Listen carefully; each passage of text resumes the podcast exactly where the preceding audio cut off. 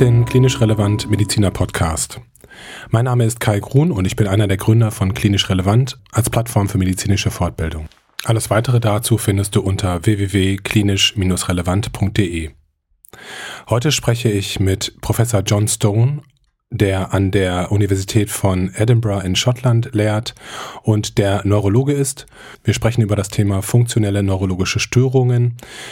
Diesbezüglich ist John ein international anerkannter Experte.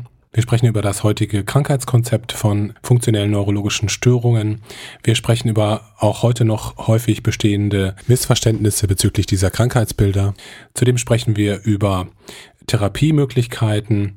Und als kleine Überraschung ist dieses Gespräch natürlich auf Englisch. Da wir alle in unserer täglichen Praxis häufig mit funktionellen Störungen zu tun haben werden, hoffe ich, dass dir dieses Interview äh, gefallen wird und dich weiterbringen wird in deiner klinischen Tätigkeit. Ich wünsche dir viel Spaß beim Zuhören. Today, we're talking to Professor John Stone, who's a consultant neurologist and an honorary professor of neurology at the University of Edinburgh in Scotland. And we're going to talk about functional neurological disorders, also called dissociative disorders. And Jon, thank you very much for your time. I, I really appreciate it. First of all, um, would you mind to uh, shortly introduce yourself to our listeners, um, and especially maybe you can tell us what made you concentrate your work on on FND? Yeah, no, thank you, Kai. Um, so I'm a general adult neurologist. I still work full time as a general neurologist. Um, and I've been doing research in this area for about 20 years. I suppose I was I became interested in the late 1990s. I was a re- training uh, at that time, and uh, as in many places, I saw lots of patients with functional disorders, and really, I was just I was baffled as to why more people weren't interested in them. This was a fascinating clinical problem. People with disabilities that seemed to be potentially reversible because they were sort of the software, not the hardware, and yet they were very often treated with um, patients were treated with disdain or ignorance. Um, some pretty shocking things happened, and then and you open a sort of neurology textbook at that time, and there's absolutely nothing about them at all, even though it's a large part of what you're doing. So um, I was driven by that, I think. Well, considering your knowledge and your experience in that field, how would you try to def define that um, the current scientific concept of FND, and how would you probably explain that to a colleague of yours?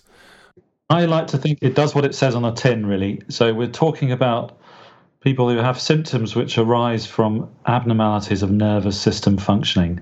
Now, of course, it's a bit more than that because you know epilepsy is abnormality of nervous system functioning too, but in a different way. So really, FND describes symptoms referable to the voluntary motor and sensory nervous system, where typically you can demonstrate that automatic function is normal, but voluntary function is abnormal.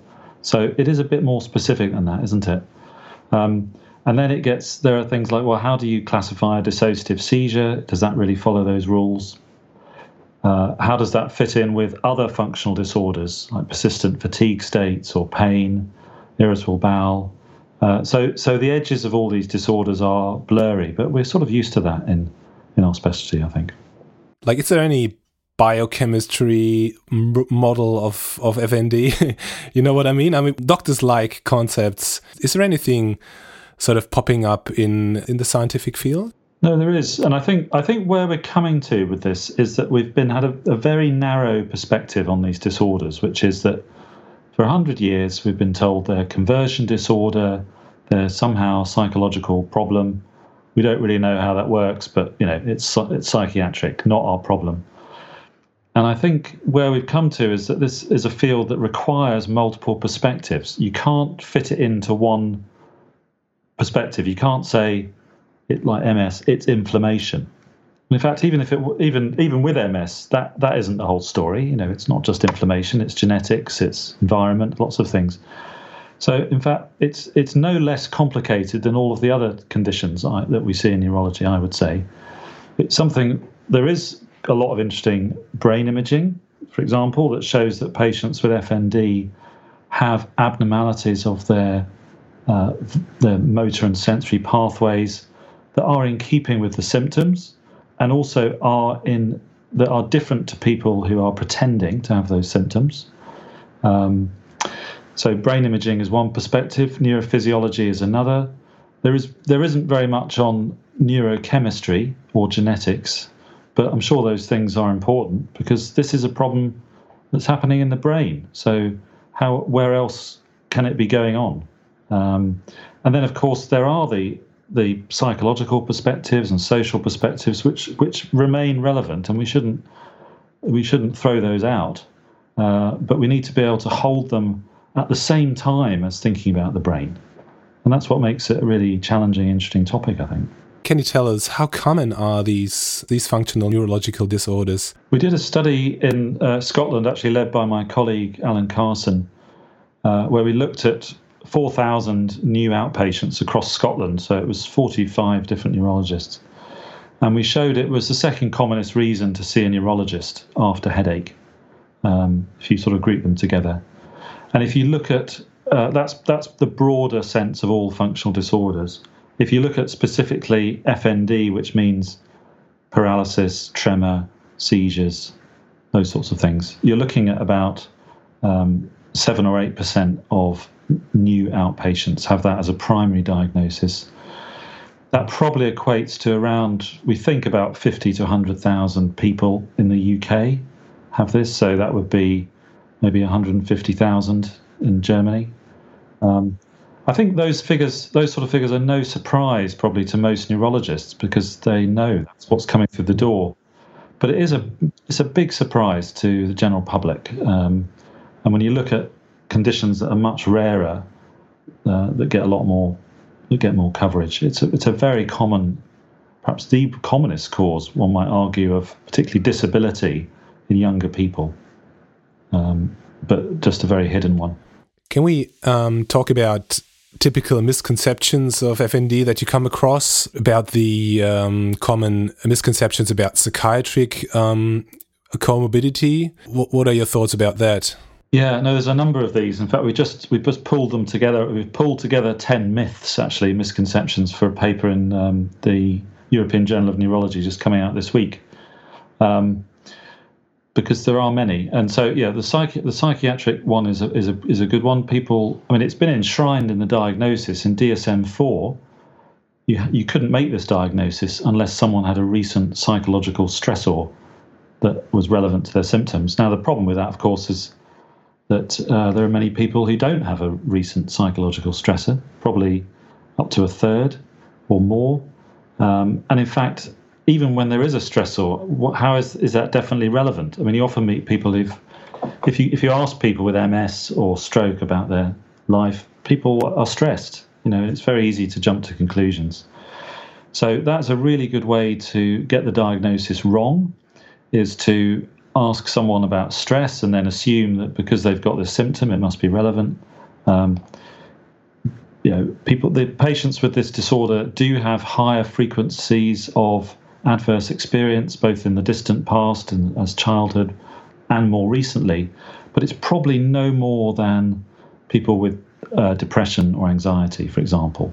So it should it's not part of the diagnosis. It's just another risk factor that it can be helpful to ask about, but isn't actually necessary for the diagnosis. Are there any other misconceptions um, that you can point out to our listeners? Well, I think I think one of the biggest ones, that the biggest sort of uh, shift in uh, uh, approach to this area comes from turning around this idea that when when I started training neurology, um, there was a lot of diagnosis by exclusion, a lot of negative diagnosis. Someone has a weak leg, or have a, has a seizure. You do a test, the EEG is normal, the brain scan's normal, and you say, "Oh, functional disorder." That's bad neurology. You know, we know as neurologists there are many there are many conditions where MRI is normal. You can have uh, frontal lobe seizures with a normal surface EEG.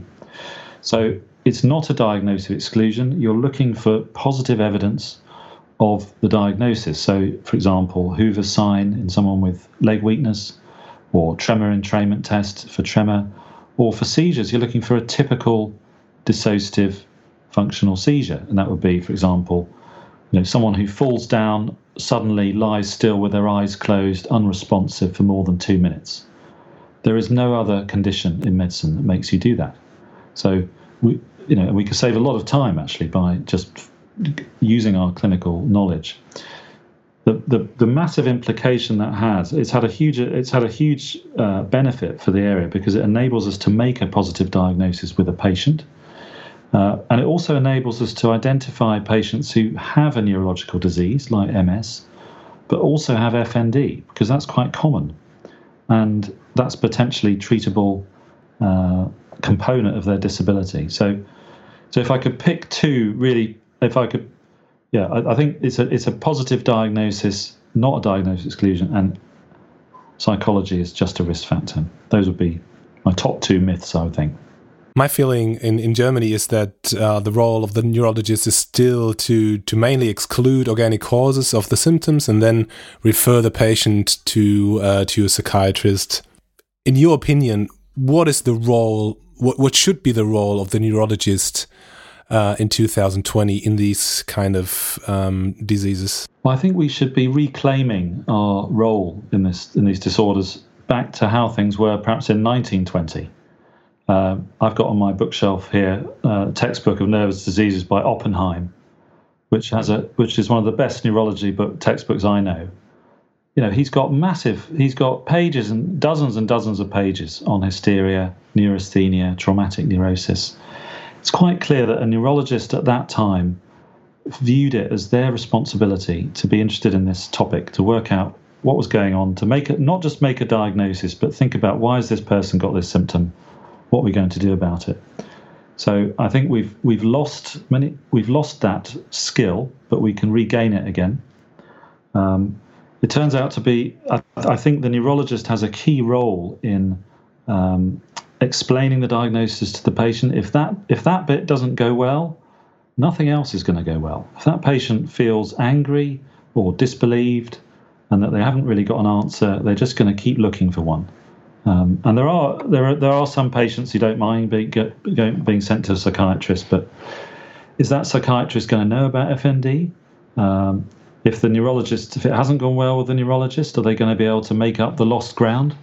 So, neurologists are in a key key uh, point, not only of explanation but triage. I think the other thing that we've learned is that the treatment for these disorders is not just psychiatry. That's that's just not the case that it's multidisciplinary. There are thousands of these patients. They don't all need to see a psychiatrist. It's the first thing. Some of them have quite mild symptoms. Um, some of them with motor symptoms, for example, if they've got paralysis or movement disorder, may be best served initially by um, seeing a physiotherapist that knows about FND. And then maybe they'll need to see a psychologist, psychiatrist later. Maybe they won't. The neurologist is in the position to look at all those things and make those triage decisions. Um, at the moment, the patients very often, in many parts of the world, just fall through the cracks. Um, and there's a huge amount of disability that goes untreated just because people are not paying attention to this disorder or seeing it as something worthwhile treating. Can you give us an idea of what um, physiotherapists are doing with the patients? um, you know, is there any um, special kind of treatment for physiotherapists um, dealing with patients um, with F- FND? Yeah, I think there is. I mean, this this is an area of evolving research, but uh, about four or five years ago, um, I, I, collaborated with Mark Edwards, who's a professor in, of neurology in St George's, and Glenn Nielsen, who's now a senior lecturer in physio, and we Glenn at that time was working at the National Hospital in London and was starting to put into practice these ideas of making a positive diagnosis and showing people. Mark and I all, had for some time as well been showing people their physical signs. So you show someone their tremor entrainment test, for example, and you can point out to them that their tremor stops when they're distracted. And you use that as part of the um, explanation process. Glenn was extending that saying how can we use those things in physio? And actually, the physio what you end up with is a physiotherapy that is really quite different to the physio that we'd use for someone with stroke, for example. So, in a stroke patient, you might want to get them to think really hard about their leg to help them sort of connect with it again. In an FND patient, that makes it worse. The more they think about it, the worse it gets. So, using those principles of distraction to try and promote automatic movement um, and doing things that you would never dream of asking someone with a stroke to do. So, Glenn might ask somebody to push a heavy piece of equipment across a room and film them doing it and then show them afterwards and say, look, when you were doing that, you were moving much better. I wonder how we can encourage that automatic movement without you having to be distracted. So Glenn, Glenn did a pilot trial of 60 patients published a couple of years ago with very promising results. There were 73% improvement in the intervention group of, and only 27% in a similar group of the same amount of physio, but just not specialised. And we're uh, just finishing off a large uh, multi-center randomized trial at the moment in nearly 300 patients using that treatment. So we'll have some answers about how effective it is, I think. Jon, um, this podcast is also aiming at GPs. Is there any advice you can give these colleagues to quickly make the right diagnosis? You mentioned the Hoover sign, for example. Can you elaborate a little bit about that? Sure. I mean, I think I think for primary care, my experience of talking to doctors in primary care is that they're really familiar with functional disorders. It's even more perhaps than we are. It's a bread and butter. But as a as a just a note of caution, if you've got someone with a, a neurological symptom that you think is functional, do do get the help from from a neurologist. I think this is not an area that's very easy to sort out, and I think a neurologist should be involved. But I think very often GPs are stuck with a patient with a neurologist who's not interested a psychiatrist who says, I can't find anything psychiatrically wrong with this person. So it is helpful to know about these things if someone else has made the diagnosis. So Hoover's sign, for example, uh, is a test where you uh, examine someone's hip extension, and you can do that with them sitting down. So you just ask them to press their foot into the ground um, and see if they can keep it on the ground when you're trying to lift their leg up. So and people with functional leg weakness very often have weakness of hip extension. Uh, you can easily lift their foot off the ground. And then test their, contra- their hip flexion on the other side, usually on their better side. Do it against resistance, and you should feel that the hip extension that was weak has come back to normal. So that's demonstrating um, a problem with voluntary movement. The more the patient tries, the worse it gets, but normal automatic movement. That's that's often a light bulb moment for both the patient and doctor when they find these things. Um, I think that you asked about functional disorders generally.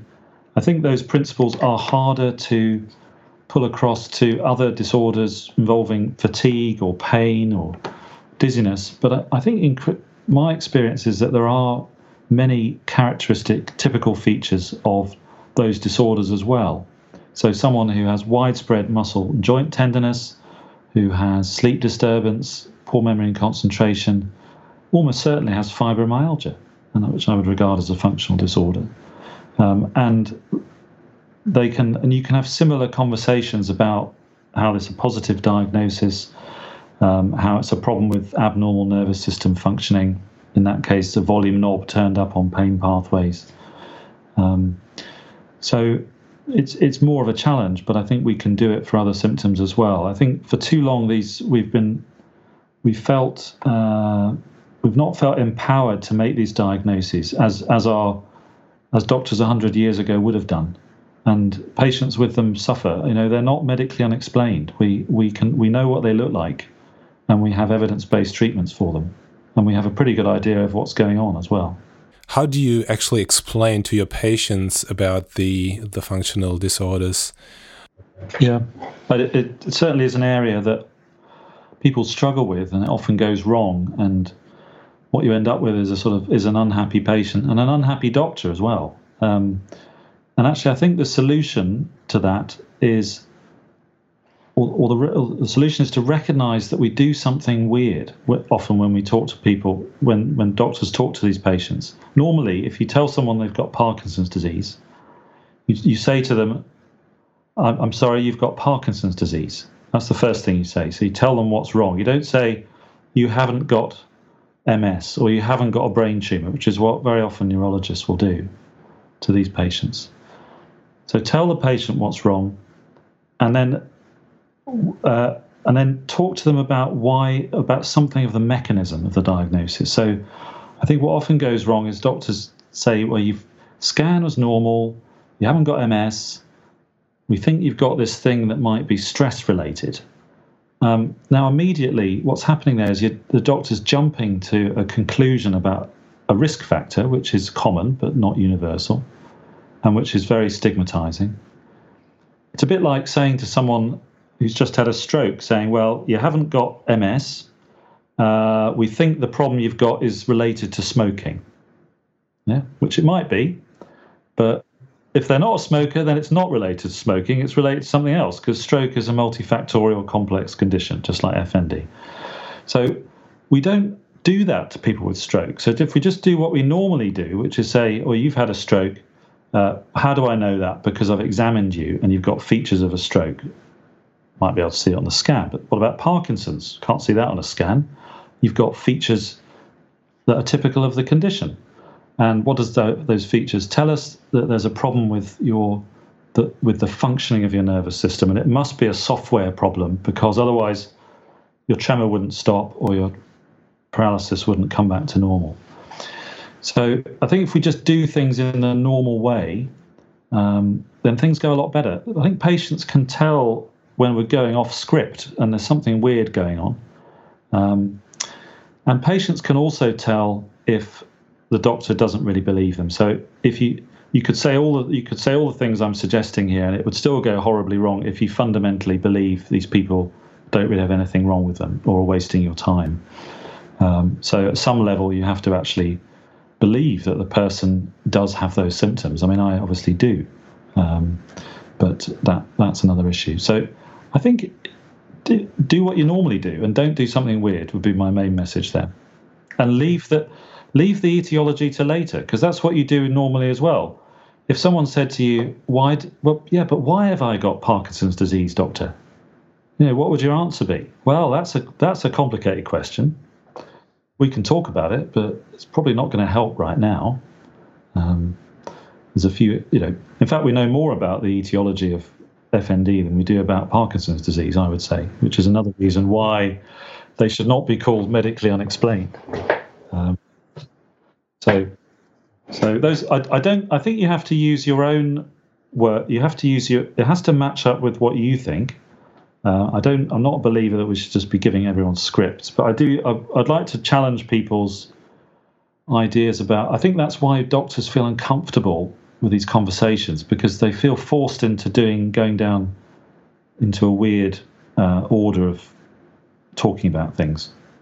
I guess if you can tell your patients that nothing is structurally wrong with their brains, with their nervous system, uh, it might be uh, a good way a good way to to tell them that um, the chances of, of getting better are, are much greater. What, what, do you think? I mean, well, again, I mean, it's yeah, it's okay to talk a bit about the fact that the structure is normal, but I think only after you've explained what's abnormal, because they do actually have something wrong with them.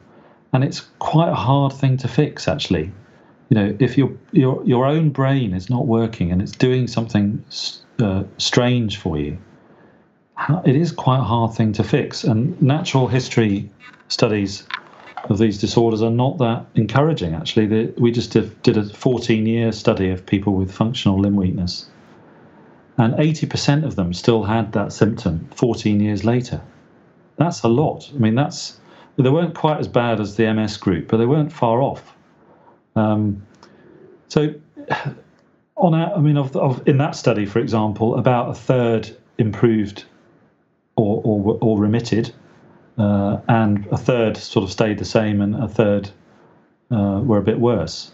So that's that's kind of what you see in many studies. I think I think we've got to be careful not to say to patients, "Oh, look, you don't worry, there's nothing really you know, there's no real problem here, so you're going to get better. It's like chronic migraine. You can't you can't see that on a scan either, but you wouldn't be that optimistic with your patient with chronic migraine, you would say this is going to be difficult, but we'll try. And there is a possibility of what I think it's what I think the prognostic studies and treatment studies show is that we're really bad at telling who's going to respond to treatment. I'm constantly surprised by people who I think were not good candidates for treatment who've done very well, and people who I think was very optimistic about and didn't do so well. So you've got to give everyone a chance, I think. Um, give some optimism and hope. That's important. If you haven't got any hope, then it's quite hard to embark on rehabilitation. You need that. You need to think it's worthwhile. Uh, but don't be. Uh, some people say, "Oh, well, you should just tell everyone it's going to get better." You know, what normally happens then is the patient is just deeply disappointed with you that you were wrong. So be be realistic. I think you pointed out that um, the treatment of FND is sort of a mixture from physiotherapy, maybe uh, a psychiatric um, treatment. Um, is there any medication that you think could be helpful um, for these kind of patients? There's been very few medication treatment studies in FND. There was one on um, there was one looking at an SSRI for seizures, um, functional seizures. I think um, I personally use medication for when I can identify a comorbidity that I know there's an evidence base for that medication for. So if the you know pain, for example, occurs perhaps in 80% of people with functional motor symptoms. I mean, arguably, it's it's the same condition really. Um, so you know things that you might try for pain, or you might try for to promote sleep, or if the person has depression or anxiety, then medication may be appropriate. Um, I spend a lot of time reducing and stopping medication in my patients. They're usually over medicated, particularly opiates, particularly uh, gabapentinoids. I think uh, all these. And I say to the patients, look, you've got a disorder where your brain's not working. We really need to minimize the amount of medication here because we want your brain to work better. Um, so, so I do I do use some medication, but try to do it sparingly. I think seizures is a slightly different matter because those patients are having episodes that physiologically have a lot in common with panic attacks. And actually, that's that's kind of how I like to teach patients and doctors about them. They're quite they're really very similar in terms of episodes where people are losing control. Um, they get a massive sort of autonomic overactivity. Um, and in fact, patients will often have panic symptoms they don't tell you about.